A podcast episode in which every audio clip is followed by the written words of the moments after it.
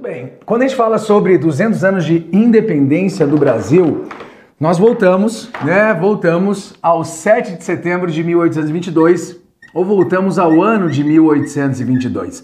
Então, bicentenário da independência do Brasil, que é um fato, né? Um fato muito falado pelos livros de história, apresentado de forma diferente, apresentado de formas muitas vezes controversa, apresentado de formas é, é, intrigantes, digamos assim. Você já deve ter aprendido na escola a versão oficial, né?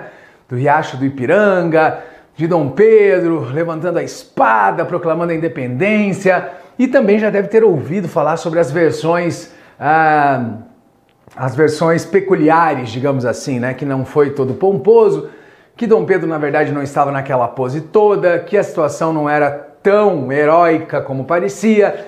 Enfim, as versões são as mais variadas, são as mais diversas. Mas o que a gente tem que considerar como fato? A gente tem que considerar como fato que 1822 foi realmente um ano diferente para o Brasil. Em 1822, nós começamos o ano já em janeiro, né, com o dia do Fico.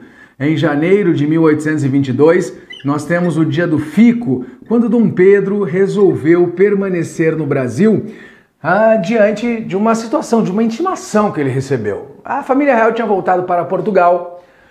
Voltando para Portugal, né, nós tínhamos Dom João VI se submetendo a uma monarquia constitucional, já que Portugal tinha passado por uma revolução chamada Revolução Liberal do Porto.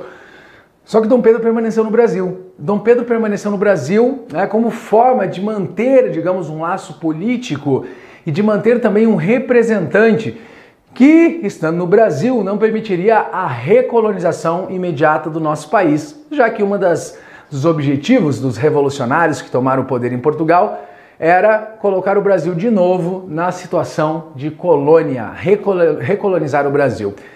E Dom Pedro permanece aqui, né? inclusive comemoramos, comemoramos aí dia 9, dia, é, dia 9 de janeiro, 200 anos do dia do Fico, que foi um marco importante, porque diante da intimação de retorno a Portugal, Dom Pedro, em conluio com as elites brasileiras, decidiu permanecer no Brasil. Falando aquela famosa frase que você já deve ter ouvido falar, né?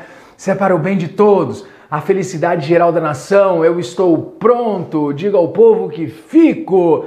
E aí, logicamente, essa permanência de Dom Pedro, ela mostrou os rumos que nós tomaríamos, que o país tomaria, que e os rumos não tinham outra alternativa a não ser a independência. Mas uma coisa que eu quero que você entenda é o seguinte: existe em 1822 um espaço de tempo que a gente precisa respeitar, que a gente precisa entender. Pensa o seguinte: Portugal precisava, Portugal, as cortes, né, quem havia tomado o poder em Portugal, queria recolonizar o Brasil.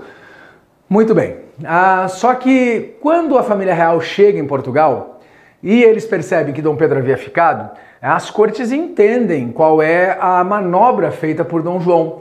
Só que qualquer reação, qualquer atitude, qualquer resposta imediata demorava no mínimo uns três meses para chegar no Brasil. Que era o tempo, dois meses e pouquinho, que era o tempo de navegação. É o tempo que os barcos, que os navios, que as caravelas demoravam para chegar no Brasil. Então, qualquer situação imediata, qualquer situação rápida, era no mínimo três meses. Não é que nem hoje, que você pega o celular, você manda o WhatsApp e na hora o negócio está resolvido, na hora as coisas já estão sendo informadas. Imagina aqui, ó, em janeiro Dom Pedro decidiu ficar. Quando é que Portugal realmente entende isso? Quando é que Portugal fica sabendo disso? Quando que as elites portuguesas ficam sabendo que Dom Pedro vai permanecer no Brasil? Janeiro, fevereiro, março, quase lá por abril. Mais ou menos isso. Porque até a notícia chegar em Portugal, o negócio demorava. E Dom Pedro não perde tempo. 1822 foi um ano bem importante para a história do Brasil, tanto que em março de 1822, Dom Pedro declarou o cumpra-se. O que, que era o cumpra-se? O cumpra-se era o seguinte: a partir de março de 1822, nenhuma, nenhuma, nenhuma lei, nenhuma ordenança, nada vindo de Portugal seria aceito no Brasil sem antes Dom Pedro dar o seu aval, o seu cumpra-se. Então Dom Pedro está confrontando, Dom Pedro está confrontando, Dom Pedro está né, questionando a autoridade portuguesa. Lógico que ele não faz isso sozinho. É óbvio que junto com Dom Pedro estavam as chamadas elites brasileiras. Junto com Dom Pedro estavam aqueles que arquitetaram todo o plano da nossa independência.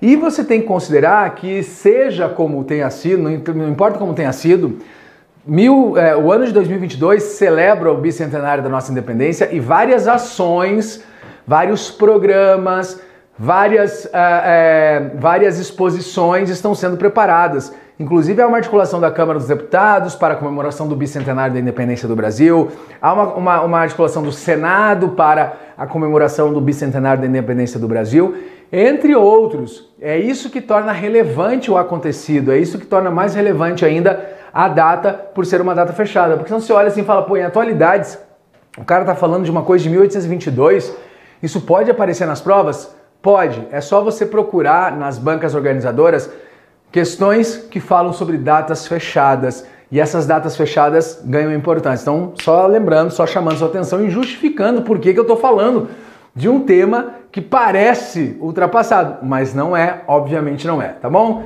Então, em março de 1822, o cumpra-se, tá? Nenhuma ordenança vinda de Portugal será aceita no Brasil, sem que Dom Pedro o seu aval, o seu cumpra-se. E em junho de 1822 aconteceu talvez aquele ato, o ato mais importante, mais fundamental, o ato que realmente fez a diferença e impactou para a nossa independência, que foi a convocação de uma Assembleia Constituinte.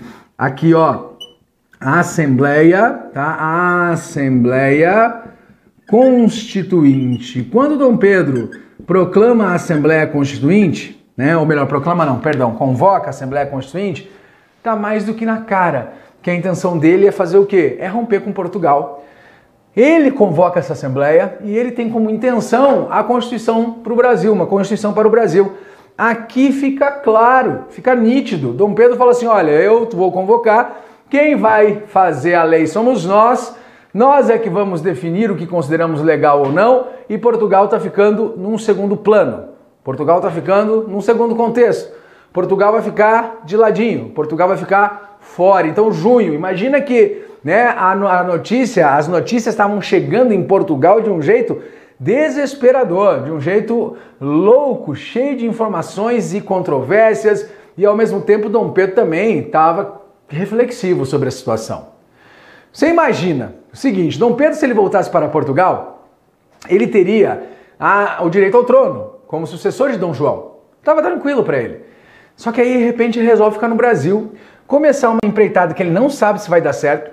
Ele pode ser condenado, ele pode ser preso. Se né, a independência tivesse sido um tiro pela culatra, ele poderia ter sido condenado por o, pelo crime de lesa pátria, de trair a sua pátria, de trair a sua nação. Ele ficaria expatriado, seria preso. Gente, a confusão estava grande, ah, o perigo estava imenso. Dom Pedro não, não, não, não tinha certeza de que os desdobramentos aconteceriam como aconteceram. Hoje é fácil a gente falar da história, né? Hoje você olha e fala assim: ah, mas aconteceu isso porque quiseram isso, isso isso. Hoje nós falamos assim. Agora, a época não se sabia. A época não se tinha certeza nenhuma, nenhuma, não se tinha nenhuma certeza de que os planos dariam certo. Até porque o processo de independência foi um processo conduzido com muito cuidado. Foi um processo conduzido com muita, com muita destreza pelos nossos líderes ou pelos líderes do país. Porque vários países do continente americano se tornaram independentes nesse mesmo período, tá? Nessa mesma época. Várias independências aconteceram. Só que na América Espanhola, por exemplo, as independências resultaram no quê? Numa série de fragmentação, ou melhor, numa fragmentação e numa série de países, numa série de repúblicas. E as elites brasileiras não queriam que isso acontecesse no Brasil. A América Portuguesa, ou seja, o Brasil, é, foi controlado e foi conduzido pelas elites que à época não tinham nenhuma intenção ou interesse que a fragmentação que aconteceu na América Espanhola acontecesse no Brasil. Não podemos deixar, não podemos permitir, porque na América Espanhola, olha quantos países tivemos origem, né? Desde o México até o Uruguai, veja quantos países surgiram a partir dos processos de independência. E detalhe, surgiram como república. O Brasil, de certa forma, estava na contramão da história. O Brasil não era uma, não, não, não se conduzia como uma república, os levantes populares tinham sido todos abafados, e um herdeiro, um membro da Casa Real, estava aqui conduzindo o processo vinculado aos interesses nacionais, ou pelo menos ditos nacionais. E aí, em junho, então, com a Assembleia Constituinte, acontece a maior ruptura com Portugal. E aí nós temos um ultimato. Portugal manda um ultimato para Dom Pedro. Portugal quer saber como essas coisas vão se definir. E, e aqui os portugueses né, dão esse ultimato. Dom Pedro fala assim: ó, o que, que você pretende? O que, que você quer? O que, que você deseja com isso? Ninguém está entendendo nada. Ninguém está entendendo absolutamente nada dos acontecimentos. Ninguém está entendendo nada do que se ocorre, do que se passa por aí. O que, que você deseja? Que, que você está pensando? O que, que você realmente pretende com essa turbulência toda? É aí que Dom Pedro né, sai do Rio de Janeiro e começa a construir, na verdade já vinha fazendo isso, construir uma base de apoio, porque ele sabia que uma hora ou outra a ruptura aconteceria. E quando ele tinha passado, tinha ido à casa de José Bonifácio, tinha passado por Santos, tinha passado ali passando né, por São Paulo, a esposa dele recebeu cartas, recebeu mensagens vindas de Portugal e rapidamente encaminhou para Dom Pedro essas mensagens, onde era exigido de Dom Pedro uma, um posicionamento, uma postura, uma decisão diante das situações. E ao receber esse ultimato, né, aí vem, mistura a história, né, a história que nós aprendemos com a história dos bastidores, aquela coisa toda. Quando ele recebeu esse ultimato, foi aí que às margens do Rio Ipiranga, ele leu e declarou a independência do Brasil. Então, o 7 de setembro, tá? O 7 de setembro de 1822, ele foi simbólico, mas contundente, tá? Que então entrou para a história. Como é que o 7 de setembro entra para a história? Grito do Ipiranga. Ah, você já viu aquele quadro? Você já viu? Não interessa se aquilo foi daquela forma ou não foi. Eu gosto de imaginar que foi. Eu gosto de imaginar que foi daquele jeito mesmo, com aqueles cavalos, com os dragões da independência, Dom Pedro todo paramentado, bonito, chique, com roupa de sair. Que Dom Pedro tava com roupa de sair naquele quadro, né? Você já viu aquele quadro do Pedro Américo? Ele tava com roupa de sair. Roupa de sair é aquela roupa que você tem, né? Que você tem em casa, que você reserva para sair.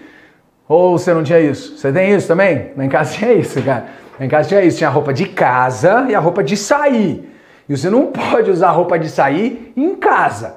Roupa de casa é roupa de casa. Roupa de sair é roupa de sair. E daí tinha roupa para a igreja, que era a roupa daí mais chique, mais social. Vocês tinham isso também ou era só lá na minha casa que tinha esse negócio? Né, cara?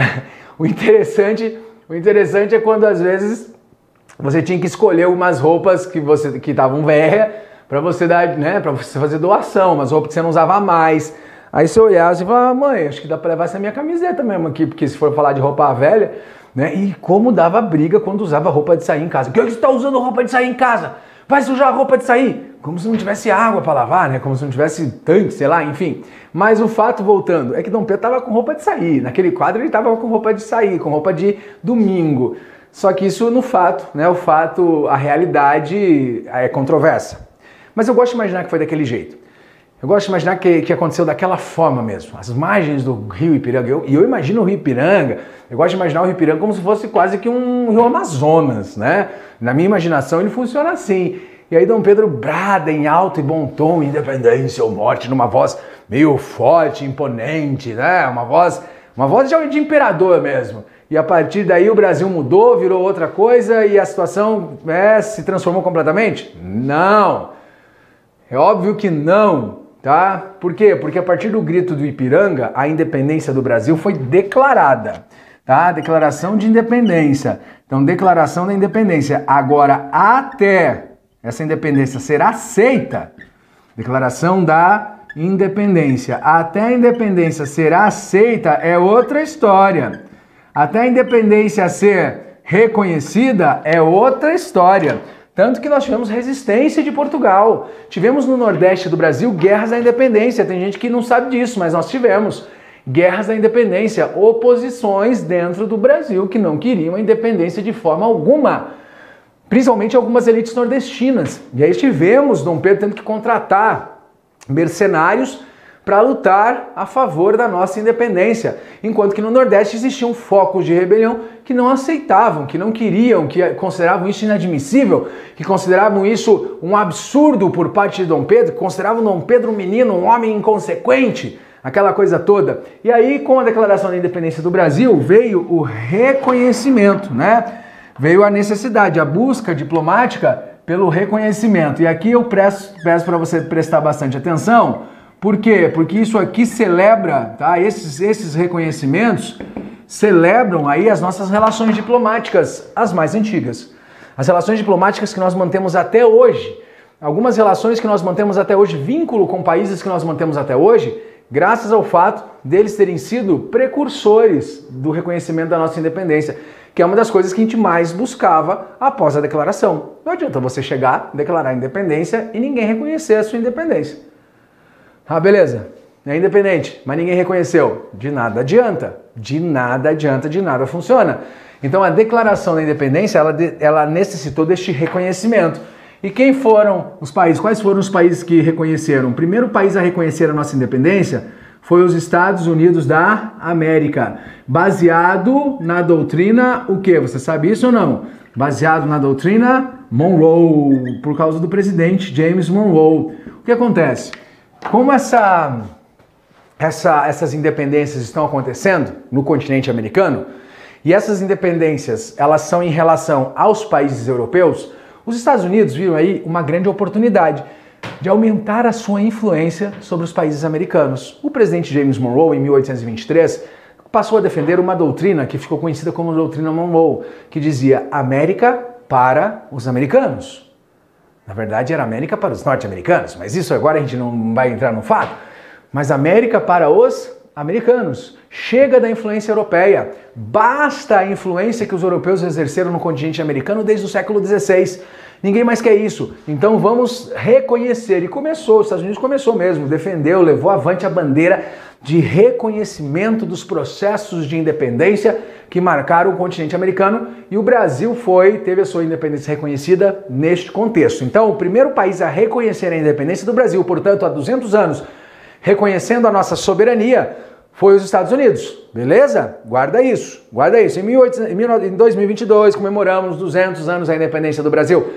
Em relação a este acontecimento, é correto afirmar que o primeiro país a reconhecer a nossa independência foi, foi os Estados Unidos da América. Beleza? Muito bem. Depois, depois veio a Inglaterra, tá? Depois dos Estados Unidos, a Inglaterra reconheceu a nossa independência. Só que a Inglaterra reconheceu, né, aqui a nossa independência com um objetivo. Eu vou colocar aqui, ó, revalidação dos acordos. E eu já explico o que, que é isso aqui. Revalidação dos acordos. Bom, em 1810, a Inglaterra, o Brasil e a Inglaterra haviam feito alguns acordos comerciais. Eles entram para a história como os Tratados de 1810. E esses acordos davam ampla vantagem aos ingleses no comércio com o Brasil, mas vantagem mesmo, escancarada vantagem dos ingleses no comércio com o Brasil. E esses acordos estavam vencendo, os contratos estavam vencendo lá em, 1800, em 1825, eles iam vencer. Então o que, que a Inglaterra falou? Falou assim: olha, a gente reconhece a independência de vocês, nós reconhecemos, desde que sejam revalidados os acordos, os tratados lá de 1810, que estão vencendo agora, daqui a um tempo, sejam revalidados por mais 15 anos. Ou seja, que a gente continue com vantagem competitiva, que a gente continue com vantagem comercial, que a gente continue com vantagem econômica sobre os demais países. Cara, o Brasil estava precisando de reconhecimento, o Brasil estava precisando de apoio externo e, logicamente, nós concordamos. Sem problema. Vamos revalidar esses contratos, vamos revalidar esses tratados, vamos revalidar esses acordos aí. Pode, pode revalidar. Vamos revalidar, revalida. Revalida, vai, manda para frente isso aí, vamos dar mais prazo, deixa a Inglaterra é, é, como nossa parceira, sem problema nenhum. E aí a Inglaterra reconheceu a nossa independência. Então a Inglaterra, nós também temos uma relação muito antiga com a Inglaterra, uma relação é, que, lógico, precede o reconhecimento da independência, mas ah, até a nossa independência a relação da Inglaterra era com Portugal. A partir do momento que ela reconhece a nossa independência, ela valida o rumo da nossa política, ela valida as decisões do Brasil. E aí, por último, aqui que vem, né? Um, por último, não, mas um aqui que chama atenção foi o fato de do Portugal. Portugal também reconheceu a nossa independência. Aqui eu fico me questionando, sabe que questionar isso? Portugal reconheceu a nossa independência? Que estranho. Não, é que Portugal percebeu mesmo o que estava acontecendo e aí ele colocou algumas, algumas, algumas condições. E nós acatamos as condições, entre elas, né, dar o título de imperador honorário, príncipe honorário ao imperador, ao rei de Portugal, perdão. Também nós assumirmos a dívida de Portugal com a Inglaterra e pagarmos uma indenização de 2 milhões de libras esterlinas. E nós concordamos. Nós concordamos porque o brasileiro tem aquela malemolência, né? O brasileiro tem aquele, aquela jogadinha A gente concordou em fazer isso? A gente deu uma enrolada na dívida, a gente deu uma enrolada na conta com Portugal, a gente deu uma enrolada nas coisas, mas assumimos o compromisso. E aí Portugal reconheceu a nossa independência também. E aí sim, nós podemos dizer que foi consolidada a nossa independência, mas não sem antes passarmos por guerras internas, não sem antes passarmos por dificuldades diplomáticas, não sem antes nós enfrentarmos aí duras, duras penas para conseguir colocar o nosso processo. Aí você vem numa reflexão, que inclusive está no material que eu deixei disponível para você baixar. O link está na descrição do vídeo, tá? Aí você vem num questionamento assim, tá, mas a independência aconteceu para quem exatamente? Porque a nossa independência não trouxe a república, tá? Como aconteceu com todos os outros países do continente americano que se tornaram independentes e imediatamente viraram república. O Brasil não, o Brasil virou um império. A independência também não trouxe a abolição da escravidão. Inclusive, a opção pela monarquia como forma de governo no Brasil foi uma opção adotada justamente com o objetivo, entre outros, de manter a escravidão. Então a independência foi favoreceu a quem exatamente, tá? A quem? Quem foi favorecido pela independência? Não há dúvida de que os favorecidos foram as elites brasileiras, que logo no começo do, do, do governo de Dom Pedro I já entram em choque com o imperador. Já entram em choque. Dom Pedro vai ter um ele não teve um governo pacífico, tá? Se você pegar de 1822 a 1831, o governo dele foi marcado por altos e baixos e pela maior parte do tempo marcado pela crise com as elites brasileiras. A crise com as elites brasileiras. É isso que é o tom, é a marca do governo de Dom Pedro, tá bom? E aí você pega em relação a hoje, por exemplo, né? Você pega 1822 e 2022, são 200 anos. Só que as conquistas que nós tivemos não foram, a maior parte delas não foram pela independência. Nós tivemos a conquista com a proclamação da República, os direitos ampliaram, a Constituição de 34 ampliou um pouco os direitos, mas o que nós temos mesmo de conquistas, digamos, num patamar mais elevado, foi com a Constituição de 1988. Então há pouco tempo, faz o quê? Nem 40 anos que nós temos as conquistas que nós tivemos. E num curto espaço de tempo, desde a nossa independência, o Brasil já passou por diversas situações políticas distintas. Acho que nenhum país passou por tantas turbulências tá, como o Brasil passou. Você tem a proclamação da independência lá, a declaração da independência, você tem em 1822. Dom Pedro governa até 1831. Aí ele vai abdicar do trono por conta de crise com as elites. Aí o Brasil entra num período regencial de 1831 a 1840. Protestos, diversos movimentos, revoltas ameaçaram a unidade e a estabilidade territorial do Brasil a, perdão, a unidade territorial e a estabilidade política do Brasil. Depois, em 1840, você tem um golpe, o golpe da maioridade, começa o segundo reinado. Aí, em 1888, você tem a, a, a Lei Áurea, né, o fim da escravidão. Em 1889, já a proclamação da República. Ó, olha, um passado muito próximo, muito próximo. Aí nós temos uma nova Constituição. Aí você tem em 1930 a Revolução. Aí você tem uma nova Constituição em 34. Aí em 37 você tem outra Constituição por conta do golpe de Estado do Getúlio Vargas e a implantação do Estado Novo. Aí em 46 você tem outra Constituição por conta do fim do Estado Novo. Aí em 67, 68 você tem as, a Constituição da época dos militares. Cara, é muita mudança, é muita mudança. Mas o que eu quero que você lembre é o seguinte, nesse primeiro momento aqui, ó, nesse primeiro momento, nós adotamos uma forma de governo após a independência do Brasil, tá? Após a independência do Brasil, nós adotamos uma forma de governo e a forma de governo adotada foi a monarquia forma de governo, tá? Forma de governo, monarquia. O sistema seria parlamentarista, tá? Seria uma monarquia parlamentar, monarquia parlamentar, mas não foi o que aconteceu, porque Dom Pedro acabou articulando, acabou ele mesmo é, conseguiu ali fazer umas manobras e se impôs pelo poder moderador como chefe, quase que numa relação absolutista. Mas a forma de governo escolhida tinha sido a monarquia. Três fatores, três fatores foram decisivos e foram fundamentais e essenciais para a escolha da monarquia como forma de governo no Brasil. Foram três motivos, tá? Primeiro motivo, a manutenção da unidade territorial brasileira. Tá? Manter a unidade, impedir a fragmentação, impedir que o Brasil se com, é, é, dividisse em vários países, como aconteceu com a América Espanhola.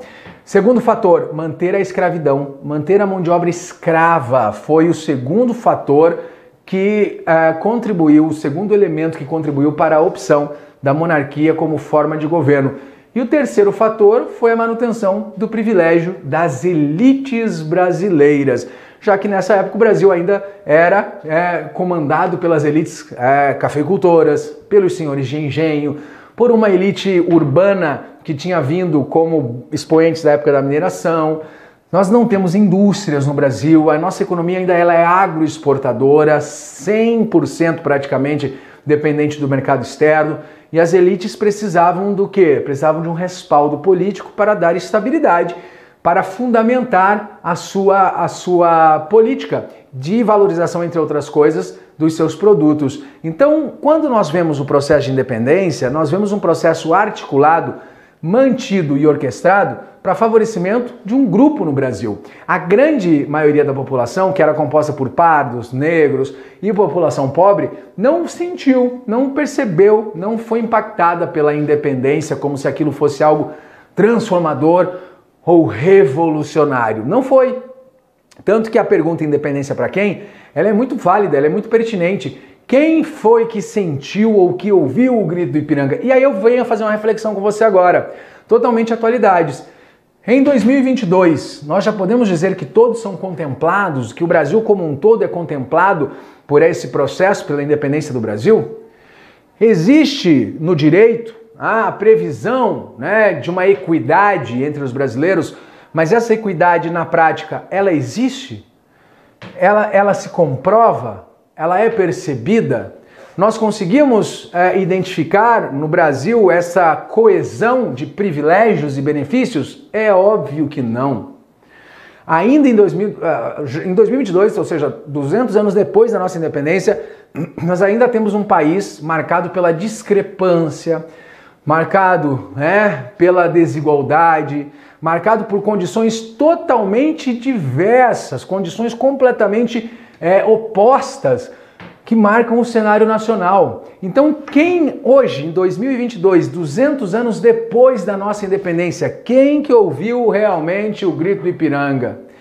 Quem que ouviu o brado do Ipiranga? Quem realmente pode se dizer, é o que pode pode se dizer independente? Isso se deve, entre outras coisas, à extensão territorial do Brasil. Ah, é um país gigantesco, é um país difícil de administrar. No, no ponto de vista, eu não estou puxando, não, não, não, não estou falando, falando nada de política.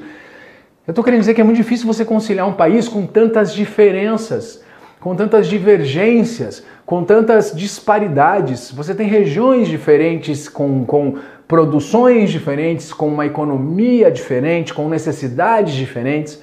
Criar uma forma coesa de governo é uma grande batalha e isso se enfrenta desde os idos de 1822, desde os idos da nossa independência.